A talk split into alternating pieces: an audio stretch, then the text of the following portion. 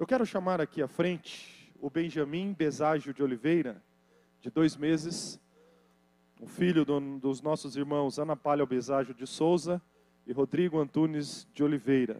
Os avós maternos né, e paternos que estão presentes, por favor, venham aqui nesse momento também participar da apresentação do Benjamin Beságio de Oliveira. A Rebequinha também virá para participar desse momento, acompanhar o irmãozinho Benjamin. Queridos, quando nasce uma criança no nosso meio, isso é motivo de muita alegria. Isso é algo tão especial que nós temos esse costume de apresentar os nossos filhos ao Senhor. É oportuno dizer isso, que nós, como igreja, não batizamos as crianças, mas quando uma criança nasce, nós fazemos aquilo que a Bíblia nos ensina, que foi feito, realizado com o nosso Senhor Jesus. Se você deseja, abra aí a sua Bíblia, acompanhe comigo a leitura desse texto, Lucas capítulo 2, a partir do versículo de número 21. A palavra do Senhor diz assim, Lucas, Lucas 2, a partir do versículo 21. E quando os oito dias foram cumpridos para circuncidar o menino, foi-lhe dado o nome de Jesus, que pelo anjo lhe fora posto antes de ser concebido. E cumprindo-se os dias da purificação segundo a lei de Moisés, o levaram a Jerusalém para o apresentarem ao Senhor. Segundo o que está escrito na lei do Senhor, todo primogênito será consagrado ao Senhor. Queridos, nós temos costume, nós fazemos isso porque entendemos que as Sagradas Escrituras nos ensina dessa maneira, nós apresentamos os nossos filhos ao Senhor. Nós não os batizamos, porque a palavra de Deus diz que o batismo é para aquele que crê. A Bíblia diz isso em Marcos capítulo 16, versículo 15: Quem crer e for batizado será salvo. O Benjamim, ainda nessa tenra idade, não tem condição de entender esse crer e de colocar em prática as implicações desse crer. Mas nós vamos apresentá-lo ao Senhor, clamando sobre a vida dele a misericórdia do nosso Deus e pedindo para que ele, assim que, que tenha essas condições, que ele possa compreender a palavra do Senhor e que o coração dele se volte totalmente ao nosso Deus. Amém? Convido você a ficar de pé, por favor.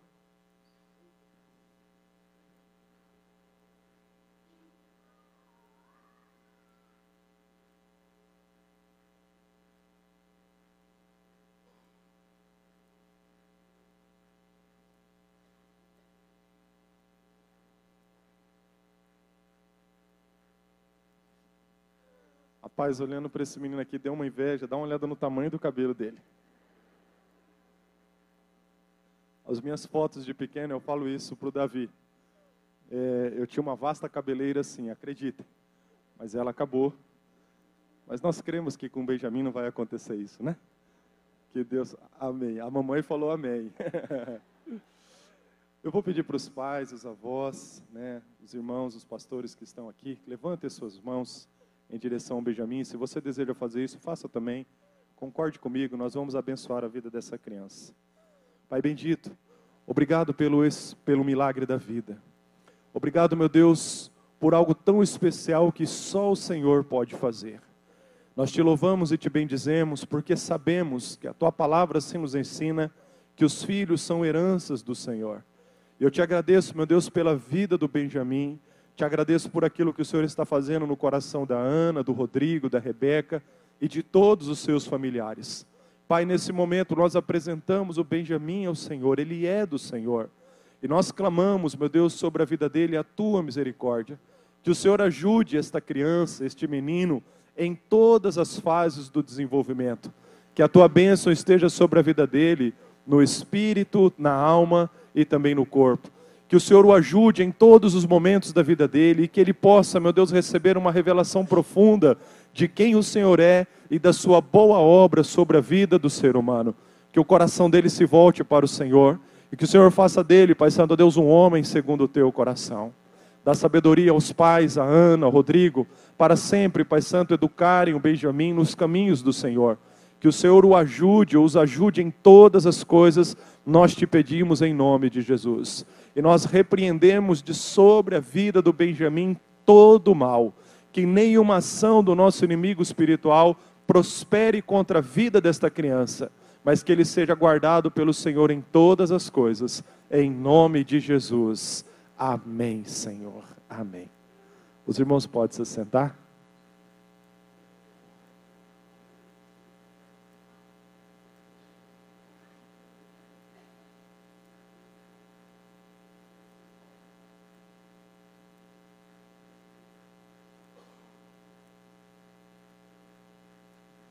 Nós sempre aproveitamos essa oportunidade.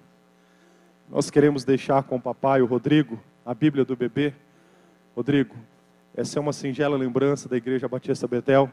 E com esse gesto nós queremos dizer isso, né? A importância de investir na vida dos nossos filhos, no conhecimento, na aprendizagem da palavra de Deus. Que Deus abençoe os irmãos, em nome de Jesus.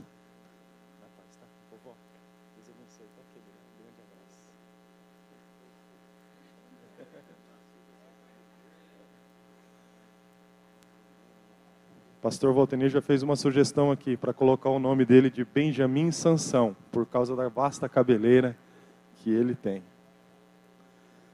Privilégio de uns, né, irmãos? E não é privilégio de outros. Meus queridos, nessa manhã nós, com muita alegria, vamos ouvir a palavra do Senhor, que será ministrada pelo reverendo Paulo Andreucci, pastor muito conhecido desta casa, já esteve conosco, exerceu o ministério dele aqui por vários anos né? E todas as vezes que nós temos a oportunidade de ouvi-lo, para nós sempre é uma alegria muito grande. Abra o teu coração, que Deus possa falar profundamente através da palavra dele conosco. Amém?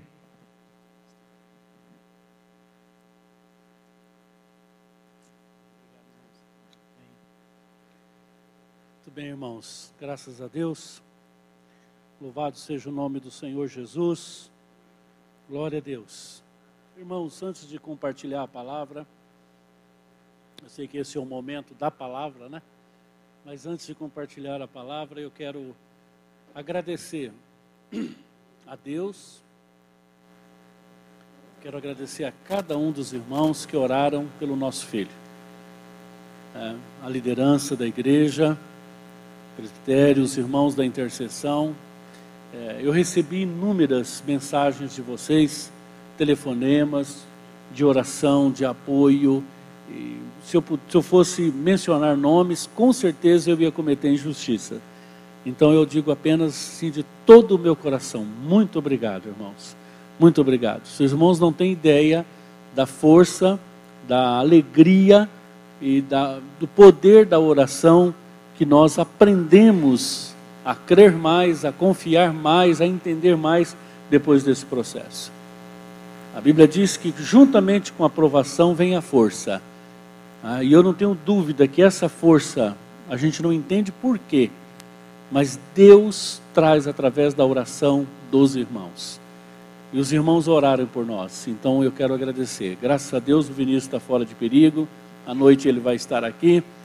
E é um processo ainda, é um tratamento longo ainda, talvez aí uns quatro, seis meses ainda de tratamento mas louvado seja Deus, está totalmente fora de perigo e dentro de um processo de tratamento com todo, todos os recursos. Deus supriu tudo, tudo, tudo, tudo.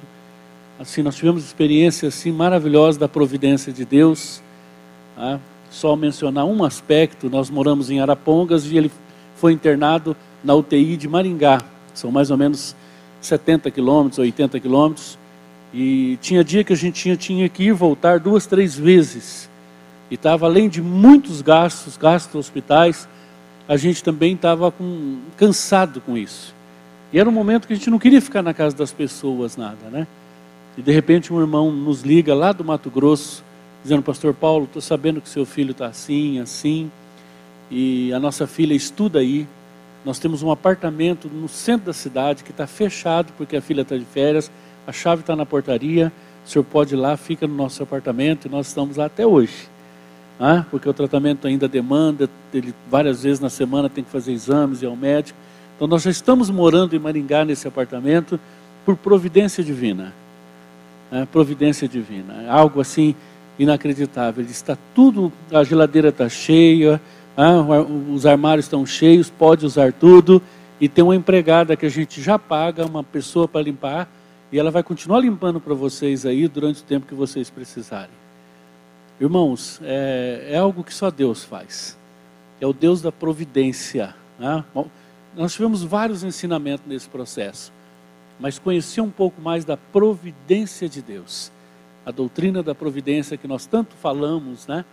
Ela é tão real no momento desse. Então eu quero agradecer, glorificar a Deus e agradecer a todos os irmãos. Para quem não sabe o que aconteceu, meu filho teve uma infecção de garganta e a bactéria desceu e foi para o coração. Ah, só não morreu por Deus mesmo. Foi algo assim que nós sofremos muito, né? Ontem eu compartilhava com um irmão precioso aqui, dizendo: Eu entendi um pouquinho o que, que Abraão passou. Pouquinho. Né? E como a gente crê pouco, como a gente é fraco, como a gente é pequeno. Eu disse até que aquela expressão de Jesus da fé com o tamanho de um grão de mostarda eu acho que Jesus estava exagerando, não é tão grande assim não. Nossa fé é muito menor né, na hora da aprovação. Ainda mais com filho, né? Acho que se é com a gente é mais fácil, né? Deus sabe tratar da gente, Deus sabe falar o nosso coração. Então eu quero agradecer, irmãos, muito obrigado. Eu senti a Igreja Betel com a gente. Ah, eu, eu já amo essa igreja, tenho um, um grande carinho por vocês. E nesse sofrimento nós aprendemos a amar mais ainda os irmãos e valorizar cada oração, cada mensagem no WhatsApp, cada mensagem no Face, cada telefonema, aqueles que não ligaram, mas eu sei que oraram também. Então, a nossa gratidão, nossa sincera gratidão a todos os irmãos. Muito obrigado, graças a Deus. Irmãos, o encargo do Senhor para o meu coração nessa manhã é expor um dos textos mais difíceis, talvez, de entender e de expor é, principalmente pela crise que nós vivemos hoje, doutrinária, em relação à pessoa de Cristo. E nós vamos, abra sua Bíblia em Colossenses capítulo 1, do verso 13 ao 23. Eu não tenho dúvida que uma das nossas fraquezas e uma das nossas deficiências como igreja é, contemporânea é a cristologia. É um conceito falso, é um conceito fraco, é um conceito Tacanho é um conceito medíocre da pessoa de Cristo. Ah, nós vivemos uma época em que nós divinizamos o homem e humanizamos a Deus. E nesse processo de divinização do homem, de supervalorização do homem, ah, se hoje nós fôssemos cantar o hino cristológico, nós diríamos que tudo é para nós, por meio de nós, para nossa glória, né? Nós buscamos isso. Os nossos cânticos hoje são cânticos antropocêntricos, os testemunhos são antropocêntricos, nós somos o centro de todas as coisas, nós tiramos Deus do centro, e é por isso que a nossa igreja hoje, cristã, de modo geral, é uma igreja tão fraca, uma igreja tão é, suscetível a heresias, por isso que hoje nós temos uma, uma comunidade muito grande de desigrejados, pessoas que abandonaram a fé, de apostasia, por não ter uma, um conceito correto de quem é Cristo. Ah, na nossa cultura, na nossa cultura latino-americana, se você pedisse para qualquer latino-americano desenhar a Trindade, ele ia desenhar mais ou menos assim: um velhinho sentado numa cadeira, num trono, um velhinho bem velho, fraco, é, enxergando mal, ali, com cara de bravo, um Cristo esvaído numa cruz, ah, um Cristo fraco, na cruz, debilitado, sofrido, e uma pombinha bem delicada do lado, que se alguém bater palma um pouco mais forte, ela vai fugir.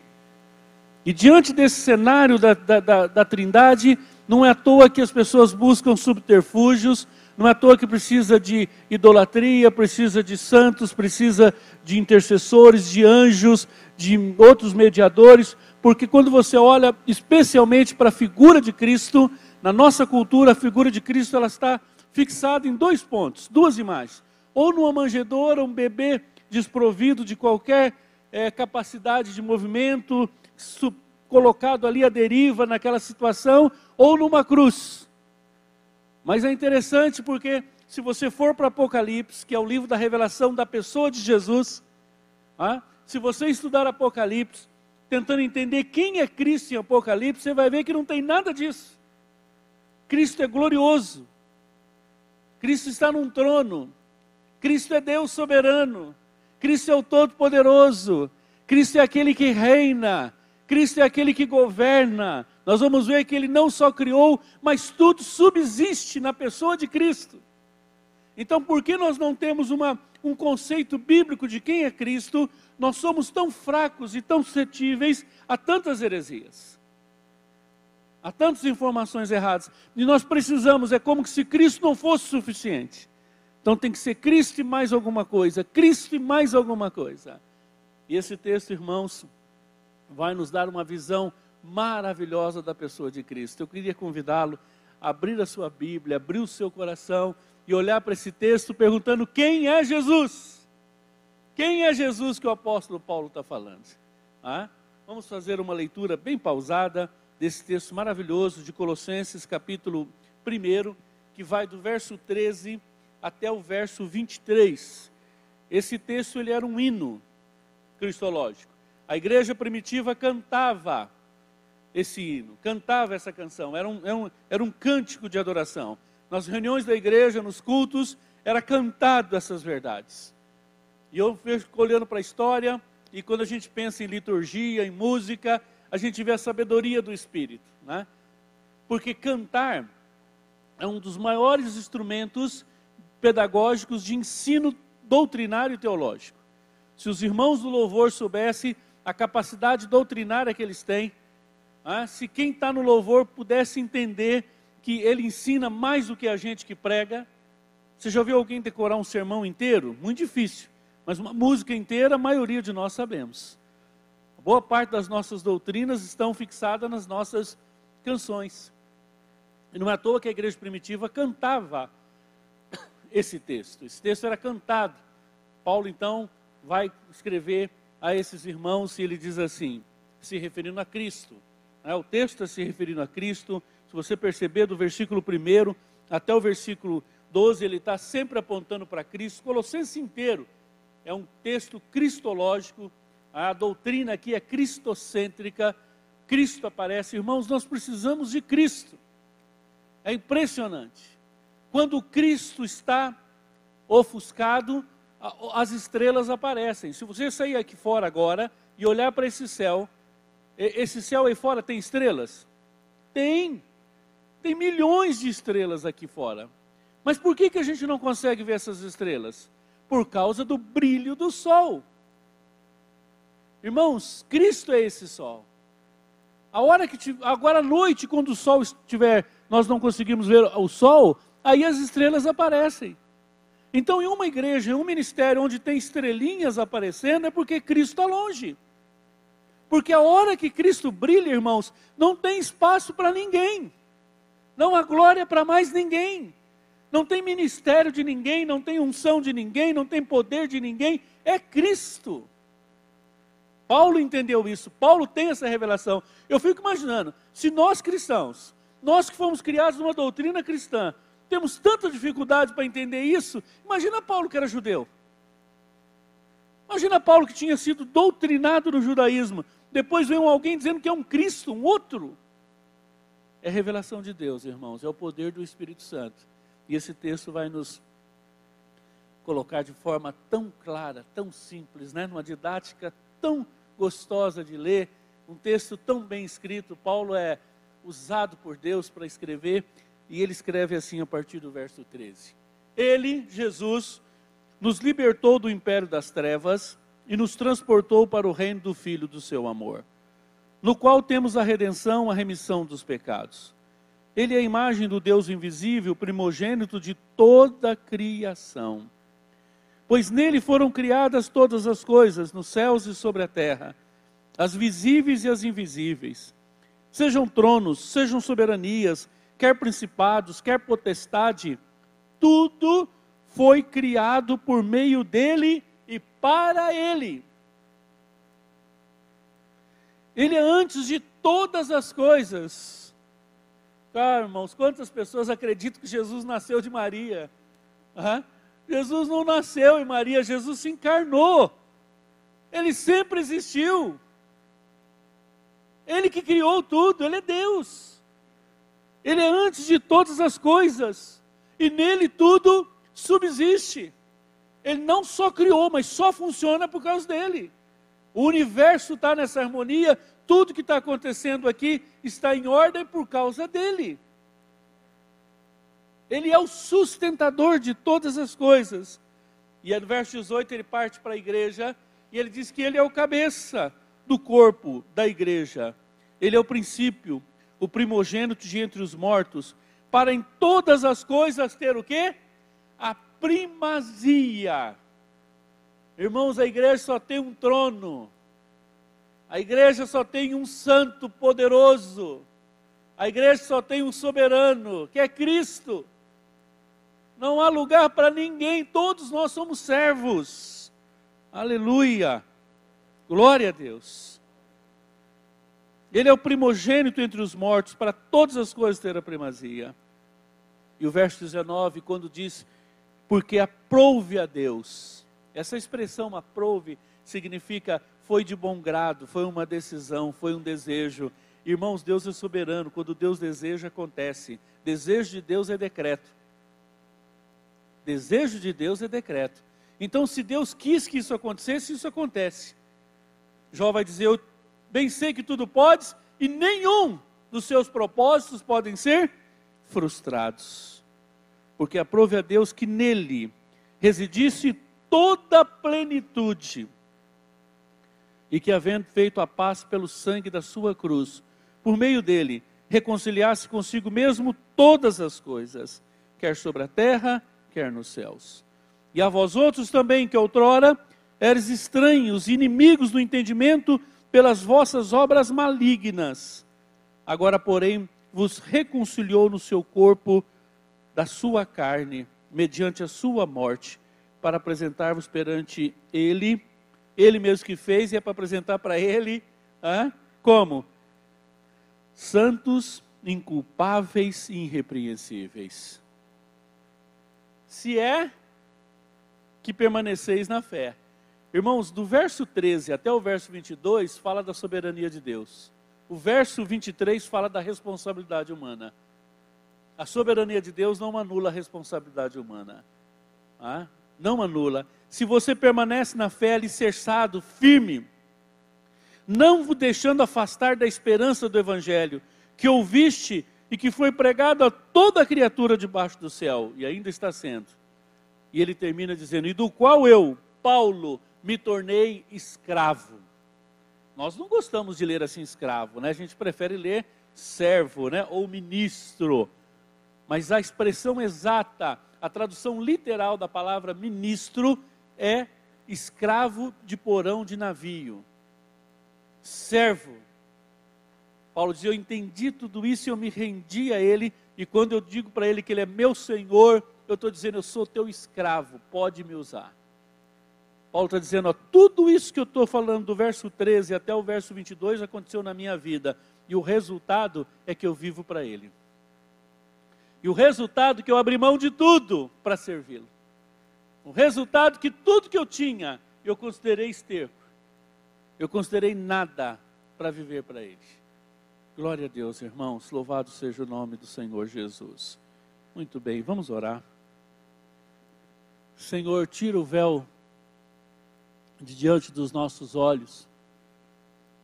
Ilumina os olhos do nosso coração, Senhor. Pai, o nosso egoísmo é tão grande que nós só temos olhos para as nossas necessidades, para os nossos interesses. É tão difícil nós entendermos o, a Sua glória, Seu poder. Pai, só uma obra do Espírito Santo para converter a cada dia o nosso coração a Ti. Pai, nós nos rendemos a Ti nessa manhã e pedimos, tem misericórdia de nós. E fala, Senhor, ao nosso coração. Em nome de Jesus. Amém. Irmãos, esse magnífico texto, esse maravilhoso hino cristológico, Paulo empreende uma veemente defesa da pessoa de Cristo. Ah, se ele estivesse fazendo um doutorado aqui, isso aqui seria uma tese. Isso aqui seria uma tese. E uma tese contundente, uma tese contraditória para a época, né? geradora de polêmica, tanto no mundo judaico, como na igreja nova ainda que estava nascendo, como nos movimentos gnósticos, nos movimentos gregos dessa, daquela época. É como se aqui é uma peça de defesa? É um texto escrito, é uma peça na linguagem do direito, alguma coisa proposta para defender um conceito, para estabelecer uma verdade. É uma defesa da pessoa de Cristo. Muito importante nós entendermos o que estava acontecendo aqui. Essa carta é uma carta destinada a uma igreja que está estabelecida na cidade de Colosso. Os irmãos, o contexto dessa igreja é um contexto muito difícil diante da, da revelação de nosso Senhor Jesus.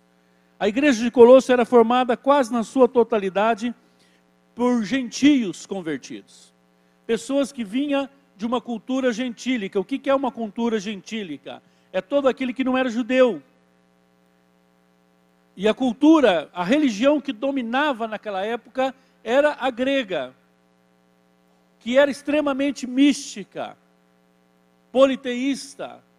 Eles tinham um conceito de três andares: havia um Deus supremo, intocável, havia seres espirituais, mediáticos que ficavam no meio, e havia os seres humanos.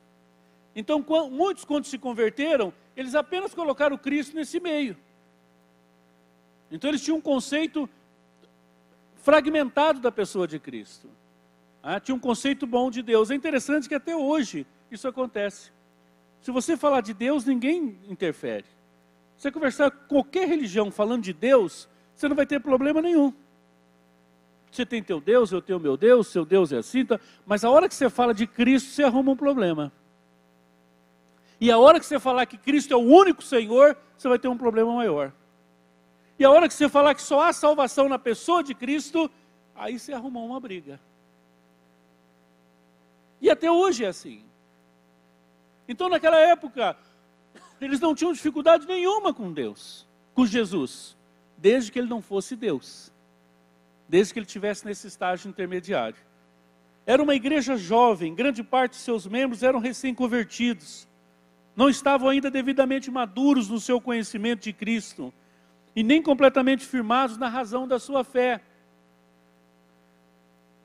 Era uma igreja onde as pessoas não tinham uma cultura, como, por exemplo, romana, que tinha o conceito judaico, um pano de fundo judaico e a revelação progressiva estava na cabeça deles. Por exemplo, para vocês entenderem isso. Um judeu era acostumado com o tabernáculo.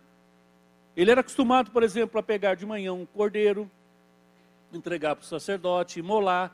Ele, ele via o altar de sacrifício, ele via a bacia de bronze, ele sabia que o sacerdote entrava no lugar santo, que lá havia um, um incensário, que o sacerdote era o mediador, Mas quem não era judeu não tinha visão de nada disso. Então era muito mais difícil esse entendimento. Essa jovem igreja estava plantada em um contexto com toda a sorte de paganismo da época e crescia muito. E muitos perigos ameaçavam essa igreja. E Paulo escreve então essa carta, especialmente esse texto, para combater esses perigos, para alertar esses perigos. Pelo menos cinco perigos.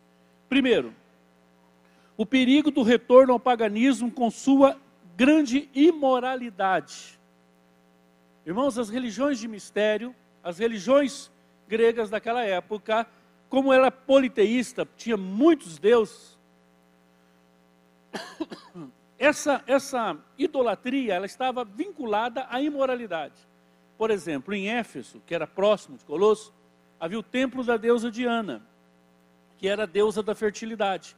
Se você entrar no Google, digitar lá deusa Diana, você vai ver a imagem. Era uma, uma, uma santa muito grande, cheia de seios. Era a figura de uma mulher cheia de seios. Era uma entidade que ela era responsável pela fertilidade. Então, tanto as pessoas da agricultura como da pecuária é, sacrificavam e ofertavam para ter prosperidade na criação dos animais, na produção da terra.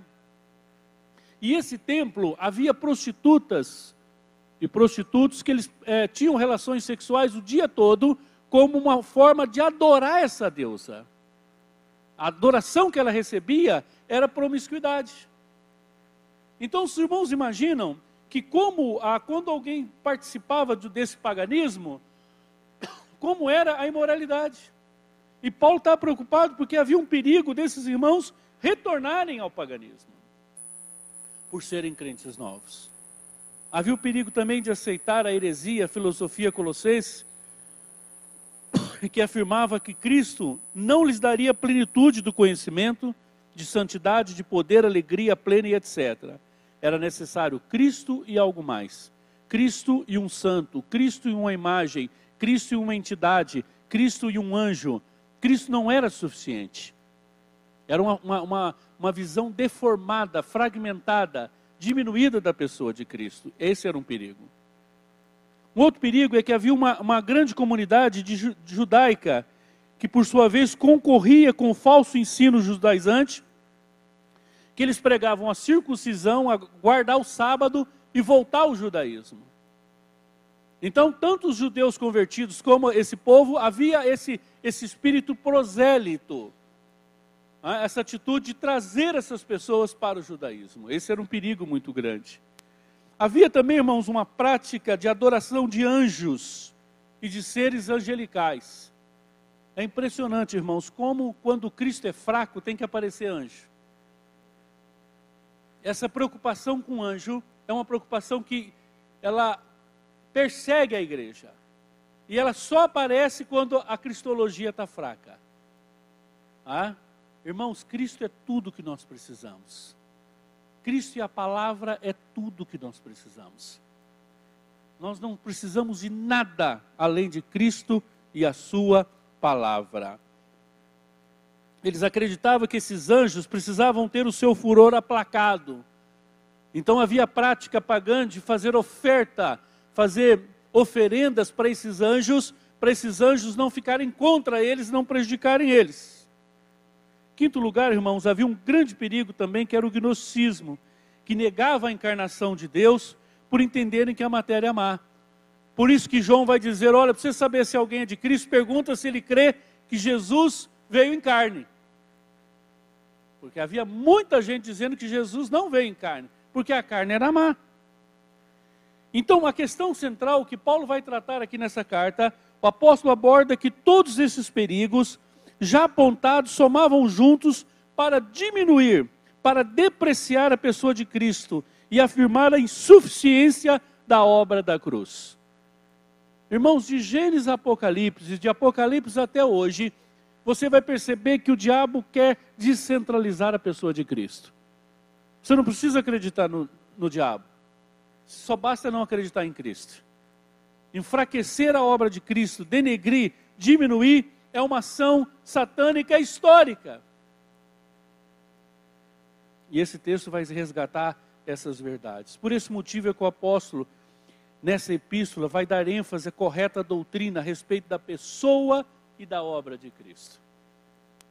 Eu queria te convidar a estudar a pessoa e obra de Cristo. Esse é um capítulo da teologia sistemática. Se você pegar qualquer compêndio de teologia sistemática, você vai ver que tem um capítulo que vai tratar da pessoa e obra de Cristo. Ah, irmãos, como isso abre a nossa mente, como isso muda a nossa visão. Agora, essas heresias, elas continuaram depois que o apóstolo escreveu essa carta, né? Nós podemos citar exemplos históricos de como isso foi difundido, como ao longo da história houve uma tentativa de denegrir a imagem de Cristo. Por exemplo, havia uma heresia no terceiro século chamada arianismo. Seu líder era um homem chamado Ário. Ele não admitia a divindade de Jesus. Ele dizia: não, Jesus é só homem. Jesus não é Deus. E a Bíblia diz, irmãos, que Jesus era 100% Deus, 100% homem. Você diz, pastor, eu não entendo isso. Mas não é para entender, é para crer. Vocês não vão entender isso nunca. Não vão entender a trindade, não vão entender a fé. Ah, esse negócio de querer entender é o que a gente quer dominar. Nós temos que ser dominados por Ele, não dominar Ele. Nós não vamos domesticar a Deus. É Deus que vai nos quebrantar e nos subordinar o nosso coração. Século IV surgiu um homem chamado Apolinário. Esse era o contrário, ele não admitia a humanidade. Foi uma heresia muito forte do século IV. Nestório, no século V, vai similar o falso ensino de que a pessoa divina e a pessoa humana de Cristo eram reais, porém divididas, com vontades divididas e residindo no mesmo corpo. Eles diziam que eram duas pessoas, no mesmo corpo. Tão sutil, né? Eutico, no final do século IV, no início do V, vai ensinar que a natureza divina de Cristo havia absorvido a natureza humana, gerando assim uma terceira natureza. Era uma, uma heresia muito forte do século V. Nós poderíamos ainda, vamos ter que pular aqui uns 15 séculos, né? Para a gente, por causa do nosso tempo também, mas é muito gostoso você estudar a, a história do pensamento cristão e você vê como que ao longo da história as heresias não mudaram muito. Elas têm outros nomes, mas elas vêm e voltam, né? Por exemplo, hoje o crescimento do espiritismo kardecista, do mormismo e da testemunha de Jeová é em função de uma distorção da pessoa de Cristo. Eu trabalhei muito tempo na universidade e eu fiquei escandalizado e chocado de saber que quando os crentes iam para a universidade e se desviavam, eles eram presas fáceis para o kardecismo, para o espiritismo. Por quê? Porque tinha um Cristo pequeno, tinha um conceito pequeno de quem é a pessoa de Cristo. Irmãos, quando nós temos um conceito pequeno, nós ficamos frágeis, vulneráveis a essas heresias. Com todo o respeito que eu tenho pela Igreja Católica, os irmãos sabem que eu nunca falei nada aqui desse púlpito, nem de outro, mas isso aconteceu com a Igreja Católica. Com a cristologia fraca, houve uma, uma abertura, o, o solo teológico ficou fértil para tantas entidades, para tantos deuses. Mas, irmãos, nós estamos atirando pedra nos outros e agora vamos voltar para nós. A igreja cristã evangélica está passando pelo mesmo momento. Por isso que as nossas igrejas hoje são tão suscetíveis a, a hereges, a homens com falsos conceitos, aproveitadores, homens que tomam dinheiro do povo, homens que estão usurpando o nome de Cristo, que querem aparecer mais do que Cristo. Por isso que nós temos hoje uma idolatria de pastores. Alguns pastores são idolatrados. Não há nada de errado de admirar um pastor, como também não há nada de errado de admirar o pai ou a mãe, mas não sei se os irmãos percebem. Hoje é uma falsa conversão, e aquele conceito que as pessoas tinham de católico do Papa, eles vêm para a igreja evangélica, não se converte e só muda de Papa. Agora o Papa é o pastor. São guiados por pastor, não vão para a Bíblia, não têm uma experiência genuína com o Senhor, por quê? Porque não tem uma visão correta da pessoa de Cristo. Não entende que no rebanho de Cristo, como diz Paulo, há só um corpo, mas há só um cabeça que é Cristo. Irmãos, essas heresias estão aí, crescendo. E nós temos uma desvantagem em relação à igreja primitiva, que é o humanismo. Nós somos uma sociedade humanista, nós acreditamos demais no homem. Vocês querem um exemplo do que eu estou falando? Tem muito crente que fica lendo livro de autoajuda. Crente buscando, lendo o seu horóscopo lá para ver a sorte. Crente fazendo fezinha, achando que alguma entidade vai ajudá-lo. Por quê? Porque não tem uma visão correta das escrituras da pessoa de Cristo. Né? Enfim, irmãos, esses movimentos, essas ideologias, essas filosofias ao longo da história eles têm uma compreensão equivocada de quem é Cristo. É uma visão obscura, embotada da sua grandeza e da preeminência de Cristo. Ao contrário desse equívoco, os ensinamentos e heresias de um Cristo fraco, um Cristo insuficiente, carente de ajuda. Algumas pessoas, ao apresentar o Evangelho, dizem: aceita Jesus, você precisa de Jesus, aceita, aceita, como se Jesus estivesse na porta, passando frio lá fora. E você tem que ter uma atitude de grandeza, de abrir o seu coração e falar: pode entrar, Jesus. E aí você vai ser aplaudido por isso. Ah, irmãos, que cenário diferente. Que é o cenário do filho pródigo voltando para casa e dizendo para o pai: Eu pequei contra ti, eu não sou digno de ser chamado teu filho, recebe-me pelo menos como seu escravo.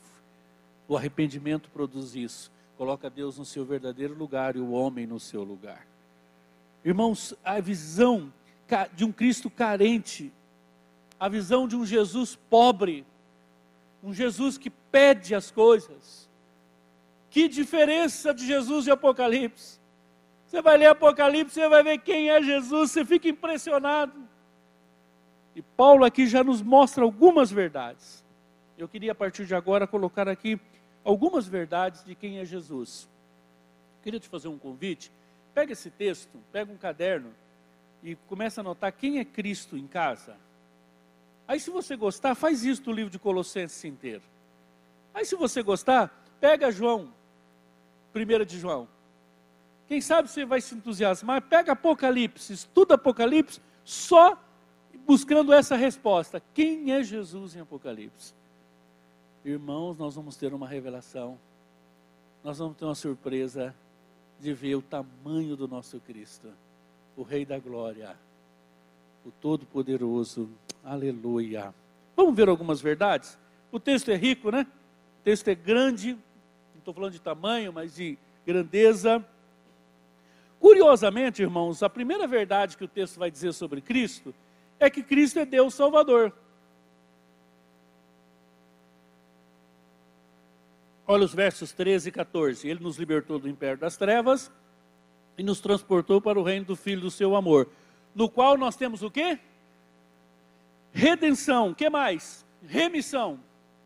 Duas linguagens comerciais, é muito comum naquela época, que deixava bem claro que Cristo nos comprou, que Cristo nos resgatou, que Cristo nos salvou.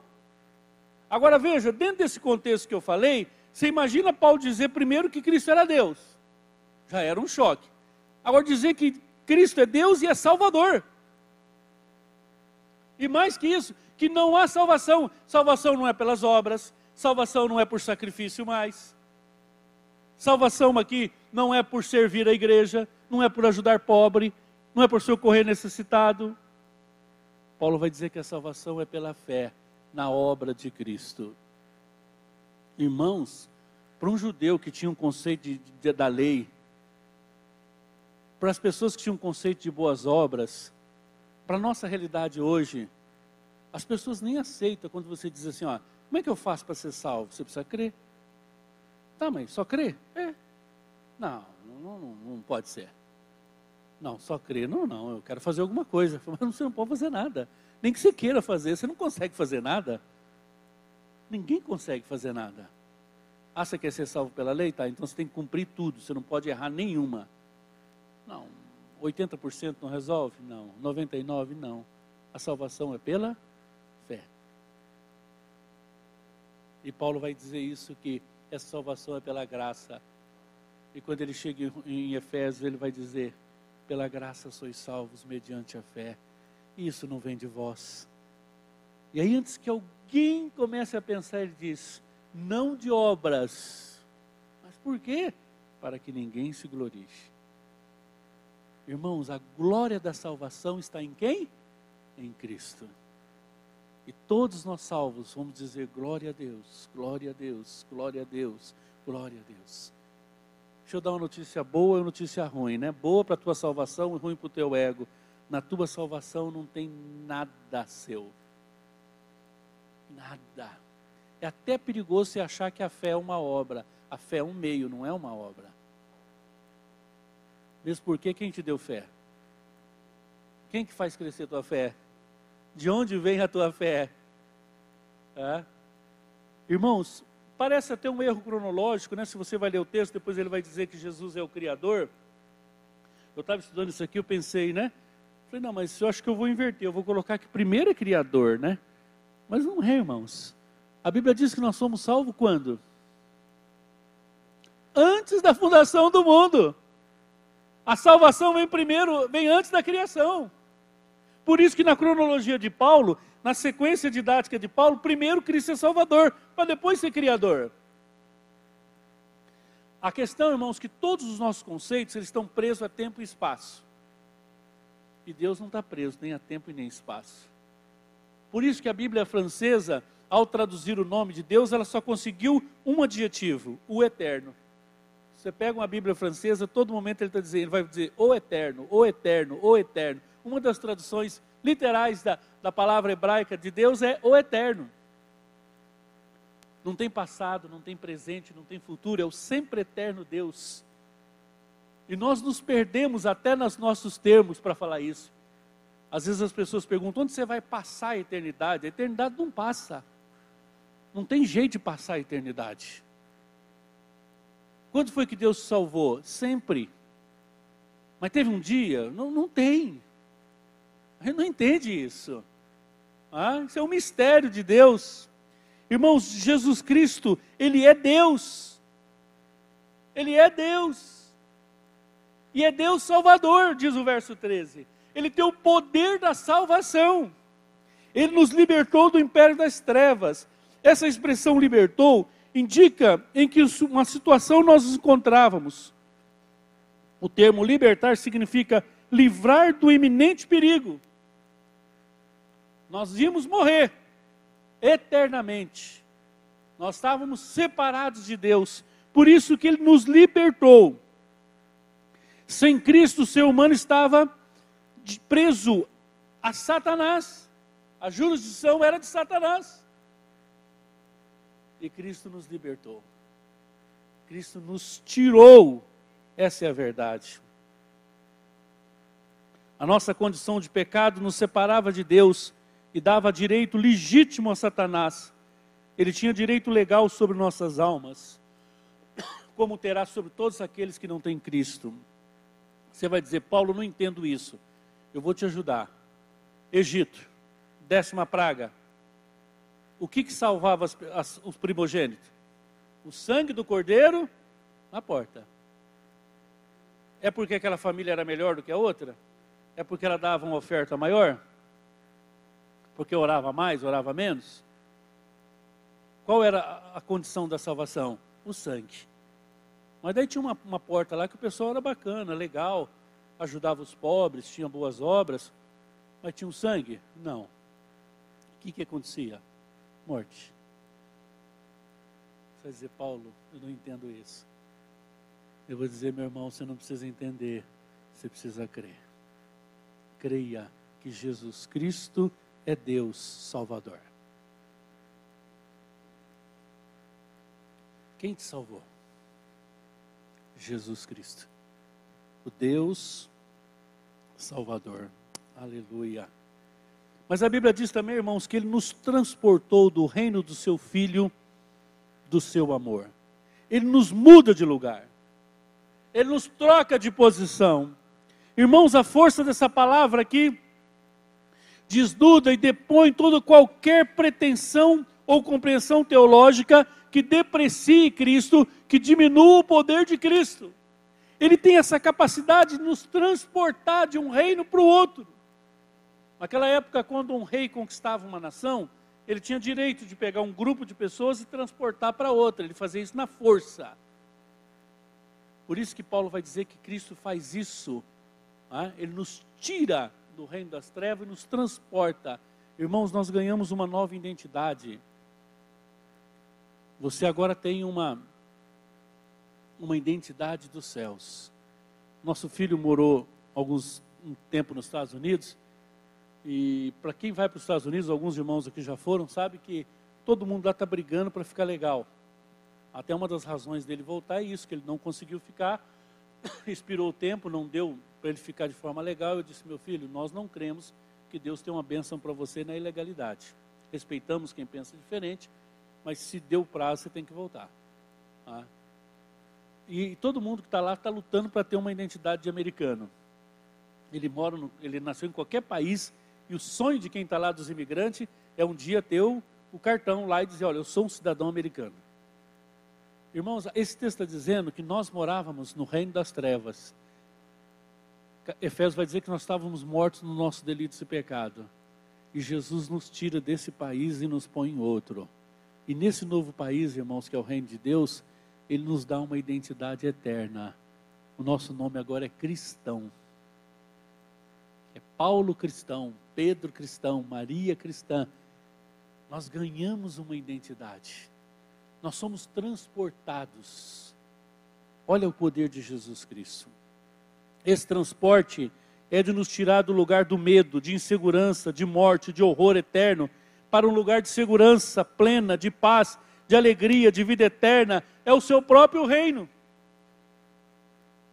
Nós estamos agora no reino de Deus. Você é um cidadão do reino. Que bênção, irmãos. Quem fez isso? Cristo o Salvador. Glória a Deus. Quando chega no verso 15, irmãos, Paulo vai dizer que esse Cristo também, ele é o Deus Criador. Muita gente não entende isso. Como é que Deus criou o universo? Através da palavra. Haja e foi criando. E aí, João, como ele entende isso, ele diz: e o Verbo se fez carne e habitou entre nós. Quem criou todas as coisas? Vai dizer, foi Deus que criou? Ou foi Jesus? Ou foi o Espírito Santo? Irmãos, não dá para você dividir a trindade. Paulo vai dizer que ele é o Criador. Ah, vamos dar uma olhadinha no texto do verso 15. Ele diz: Este, que esse Cristo, ele é a imagem do Deus invisível, o primogênito de toda a criação. Pois nele foram criadas todas as coisas, nos céus, sobre, os, sobre a terra, as visíveis, as invisíveis, sejam tronos, sejam soberanias, quer principados, quer potestade, tudo foi criado por meio dele e para ele. Você já imaginou que Deus criou todas as coisas, que Cristo criou todas as coisas, que o Espírito Santo criou todas as coisas? É a ação da Trindade. Agora você imagina aquelas pessoas ouvirem isso, se eles tinham um conceito diminuto de Cristo e dizer: não, Cristo é o Criador. E mais do que Criador, verso 16 vai dizer que Ele é soberano. Se você ler o verso 16, para você resumir, há uma palavra que resume todo o verso 16. Deus, Cristo, é Deus Criador soberano. Aqui, o Deus Criador tem um outro adjetivo, um outro atributo que é destacado, que é a sua soberania. Todas as coisas foram criadas por meio dele. Irmãos, os gnósticos eles ensinavam que a criação foi concebida por vários seres angelicais. E que a criação era a composição de vários. Um operava aqui, um criava o sol, outro criava as estrelas, outro criava a água. Né? Aí Paulo derruba tudo isso e diz: olha, tudo foi criado por meio de Cristo, tudo mesmo. E pior, ou melhor, né? Pior para eles e melhor para nós, foi criado por Ele e foi criado para Ele. Algumas pessoas não entendem isso, né? Tudo que Deus fez, Deus fez para a sua glória, irmãos. Até Jesus morreu, ele não morreu primeiro para nos salvar, ele morreu primeiro para glorificar o Pai, para a glória do Pai. Eu estava na praia semana passada, né, no Natal, aí chegou uma pessoa e disse assim: Pastor, Deus fez tudo isso aqui para nós, né? Eu falei: Você está enganado. Deus não fez isso aqui para nós, não. Ué, que isso, pastor? Para quem que ele fez? Fez para a sua glória mas nós podemos usar, desfrutar. Só que ao desfrutar, nós temos que glorificá-lo. Ele disse: Como é que é isso? Eu falei: Eu vou te explicar. Romanos diz que o caminho da apostasia, o caminho do juízo de Deus, lá no capítulo 1, foi quando os homens não quiseram dar glória a Deus. Quem crê que Deus é o Criador, ele dá glória a Deus. Irmãos, tudo que Deus fez, Deus fez para a sua glória. Você foi feito para a glória de Deus. Tudo que Deus fez, Deus fez para a sua glória. Esse dia eu estava vendo uma tempestade. Eu olhei para aquela tempestade e disse: Deus fez essa tempestade para a sua glória. Ah, o poder de Deus, a criação, a perfeição, tudo para a sua glória. Por isso, irmãos, que esse texto vai nos levando à rendição. Por isso que você vai ler nesse texto primeiro salvação, depois criação, depois soberania, e ao término desse texto você está prostrado diante de Jesus. Ele é o soberano. Paulo contrapõe o ensino herético e afirma de forma contundente que há uma exclusividade por ele, propósito, para ele, para que foi criado toda a criação, não importa se o aspecto físico ou espiritual, é prerrogativa absoluta de Cristo. Tudo é de Cristo. Glória a Deus. Cristo é o Deus criador e sustentador da criação. Vocês estão percebendo como a revelação está gradativa? Ele salvou, ele criou, é para a glória dele, e agora ele vai dizer no verso 17 que essas coisas que existem só existem e subsistem por causa dele. Jesus não é Jesus Cristo não é só o criador, ele é o sustentador de todas essas coisas. Subsiste não quer dizer que apenas estão abaixo ou depois dele. Mas é muito mais que isso. Subsiste quer dizer que tudo está firmado nele. Se tirar ele, cai tudo. Por isso, irmãos, que o pior julgamento de Deus para nós é a ausência da sua presença. É nós ficarmos sem Deus, separados de Deus. A Bíblia vai chamar isso de morte. A gente acha que morte é parar de respirar. A gente acha que morte é o coração parar de bater. Morte é separar de Deus. A pior punição para um ser humano é ficar sem Deus. Tanto que ele vai dizer que quem não tem Deus está morto. Está morto. Não há vida fora dele. João vai dizer que ele é a vida. Para entender melhor, João 15 vai dizer que a vida está nele e nós só temos vida quando estamos nele. Uma vez cortado dele, nós morremos. Irmãos, Cristo é o Criador e o sustentador. Verso 18 vai dizer que Cristo é o Deus Criador, mas também é o Deus vitorioso. Ele é o cabeça do corpo da igreja, o princípio, o primogênito entre os mortos, para em todas as coisas ter a primazia. Aleluia, irmãos. Glória a Deus. Aprove a Deus que nele residisse toda a plenitude. A expressão plenitude, pleroma, significa aquele que é o único capaz de preencher espaço. Irmãos, é, Cristo é, é a única, é o único que pode preencher o nosso coração. Deixa eu dizer uma coisa para você. Quando Deus te criou, Deus te criou com um buraco no seu coração do tamanho de Cristo, e só Cristo cabe ali dentro. Qualquer outra coisa que você colocar vai cair, vai vazar, não vai preencher. Nós estamos iludidos achando que nós precisamos de uma casa melhor, de uma saúde melhor, de um casamento melhor, de uma namorada, de um namorado, de uma profissão. Irmãos, isso é ilusão. Nós só temos uma necessidade, que é Cristo. Cristo é tudo que você precisa. Cristo é a porção da sua herança, é tudo que você precisa, é tudo que eu preciso. A Bíblia diz que Ele é o pleroma, ele que plenifica todas as coisas. A satisfação plena de um ser humano está na pessoa de Cristo e nada, nada mais. Para finalizar, a Bíblia diz que Cristo, o Deus, ele é reconciliador, verso 20, e que havendo feito paz pelo seu sangue da cruz, por meio dele, reconciliasse consigo mesmo todas as coisas. Reconciliou Cristo, único capaz de nos dar acesso pleno novamente a Deus. Irmãos, o pecado nos afastou de Deus. E nessa separação de Deus, nada pode nos religar. Obras não pode, oração não pode, jejum, oferta, sacrifício. Ah? Nós, somos, nós temos um conceito errado. Esses dias eu vi alguém carregando uma cruz quilômetros e quilômetros, sacrificando, sofrendo. Aí alguém olhou para mim e falou assim: Pastor, esse aí merece a salvação, né, pastor? Olha que sacrifício. O que, que o senhor acha disso aí? falei, isso aí é orgulho. Orgulho? O senhor está louco? É orgulho? Falei, orgulho. Ele tem a pretensão de comprar a graça. Ele tem a pretensão de tocar o coração de Deus, de provocar piedade no coração de Deus e Deus olhar aquele sofrimento e falar assim: Ah, agora você está salvo. Irmãos, nós não temos nada para comprar Deus. Nós não temos nenhuma moeda aceita no céu. Não tem nada que a gente pode fazer para comprar Deus.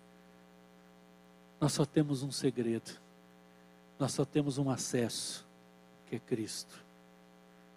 Eu acho que a gente não entendeu ainda quando ele diz: Eu sou o caminho, eu sou a verdade, eu sou a vida. Três palavras que resume tudo. Tem outro caminho? Irmãos, não tem. Que ilusão! É Cristo. É Cristo. É Cristo. Aleluia. Irmãos, a reconciliação é uma obra completa, é um ato soberano de Deus a nosso favor. A reconciliação é uma obra consumada. Já foi feita, é completa, perfeita. Quando Jesus diz, está consumado. Graças a Deus. Verso 3 tem a fundamentação da reconciliação. Se é que permaneceis na fé, alicerçados e firmes, não vos deixando afastar da esperança do evangelho que ouviste e que foi pregado a toda criatura debaixo do céu. Cristo em vós, esperança da glória. Eu vou encerrar com o texto que Deus colocou no coração do pastor Rodrigo, que é Romanos, né? Capítulo 11, o hino cristológico de Romanos. Será que é possível nós cantarmos aquele porque dele, por ele, para ele são todas as coisas? João entendeu isso, né? João Batista, o que, que ele disse? Que ele cresça. Que ele cresça, irmãos. Eu queria encerrar cantando com vocês esse texto. Ó profundidade da riqueza, tanto da sabedoria como do conhecimento de Deus. Quão insondáveis são os seus juízos e quão inescrutáveis os seus caminhos. Quem, pois, conheceu a mente do Senhor? Ou quem foi o seu conselheiro? Ou quem primeiro deu a ele para que ele venha a ser restituído? Eu não sei você, mas o verso 24, 36 me deixa prostrado diante dele em adoração e gratidão. E ele diz: porque dele, por meio dele e para ele são todas as coisas. A ele, pois, glória eternamente. Amém. Vamos ficar em pé. Qual a sua necessidade, meu irmão? Cristo. O que, que vai satisfazer a sua alma, meu irmão? Cristo. Bens materiais vão passar. Tudo nesse mundo passa. Tudo passa, irmãos. O que, que permanece eternamente? A glória de nosso Senhor Jesus Cristo. Eu te queria convidá-lo nessa manhã para você adorá-lo. Nós vamos usar esses quatro minutos que nos, nos sobra, nos resta, para adorá-lo, para fazer desse cântico uma adoração. Imagina o trono da glória, imagina esse Jesus lá de Apocalipse, esse Jesus Cristo.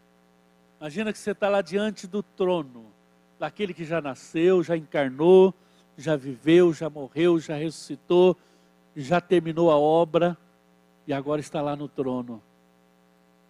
Nós somos tão egoístas que a gente não entende como é que um dia nós vamos ficar eternamente só adorando. A gente acha pouco, né? Ah, mas não, você não vai ter graça, ficar só adorando, adorando. Isso mostra que nós não entendemos nada. Ah? Vamos ensaiar isso? Vamos ensaiar esse momento de adoração? Faça desse cântico uma adoração. Ore, ore em voz alta, fique à vontade, tenha liberdade no Senhor. E vamos encerrar com esse cântico.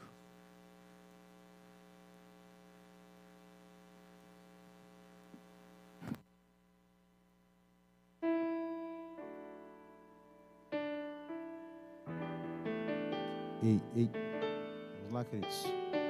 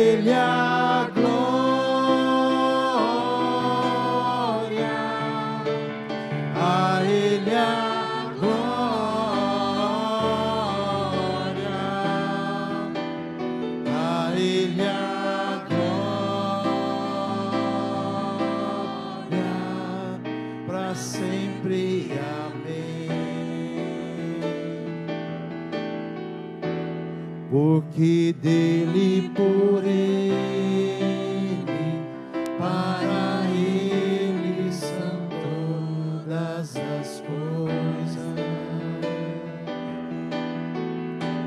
Porque dele,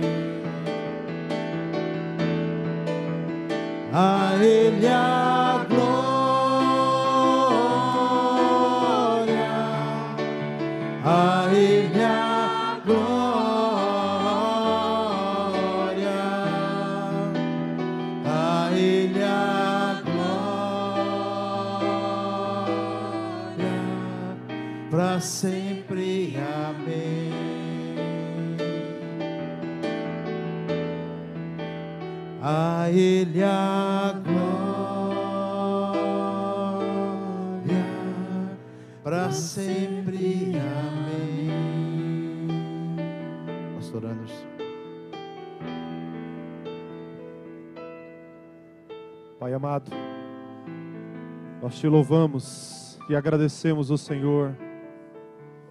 Senhor Jesus, tu és tudo em nós. Obrigado, meu Deus, pela tua graça, pelo teu amor, pela imensurável, Pai Santo, ó Deus, obra de Cristo em nosso favor. Nós louvamos e bendizemos o nome do Senhor. Recebe a nossa adoração, a nossa gratidão. Recebe, Pai Santo, o louvor que sai dos nossos lábios, porque reconhecemos que só é a Ti, só a Ti, só a Ti toda honra, todo louvor e toda a glória. Que nós possamos, ó Pai, ir para as nossas casas agora, debaixo desta convicção da suficiência de Cristo sobre as nossas vidas. E Pai, durante essa semana nós possamos viver, Pai Santo, esta verdade, reconhecendo que tudo em nós, ó Pai, é para glorificar o nome do Senhor. Ajuda, meu Deus, cada um nas suas necessidades. Nós te pedimos isto, Pai Santo, uma semana de vitória, e que não seja nossa vitória, mas que seja a vitória do Senhor sobre as nossas vidas. Em nome de Jesus. Amém, Senhor. Amém. Pai amado, nós também queremos colocar diante do Senhor estas ofertas. Nós a consagramos ao Senhor. Nós pedimos ao Pai que ela seja, Pai Santo, multiplicada na expansão do teu reino e que o Senhor abençoe, meu Deus, todos os ministérios que são alcançados por este recurso. E nós reconhecemos que se temos para ofertar, é porque o Senhor tem nos dado. A Ti toda a honra, todo louvor e toda a glória. Amém. Querido, que você tenha uma ótima semana na presença do Senhor. Nós só reforçamos o convite para você estar conosco amanhã a partir das 22 horas. Que Deus te abençoe. Dá um abraço na pessoa que está do teu lado e vá em paz em nome de Jesus.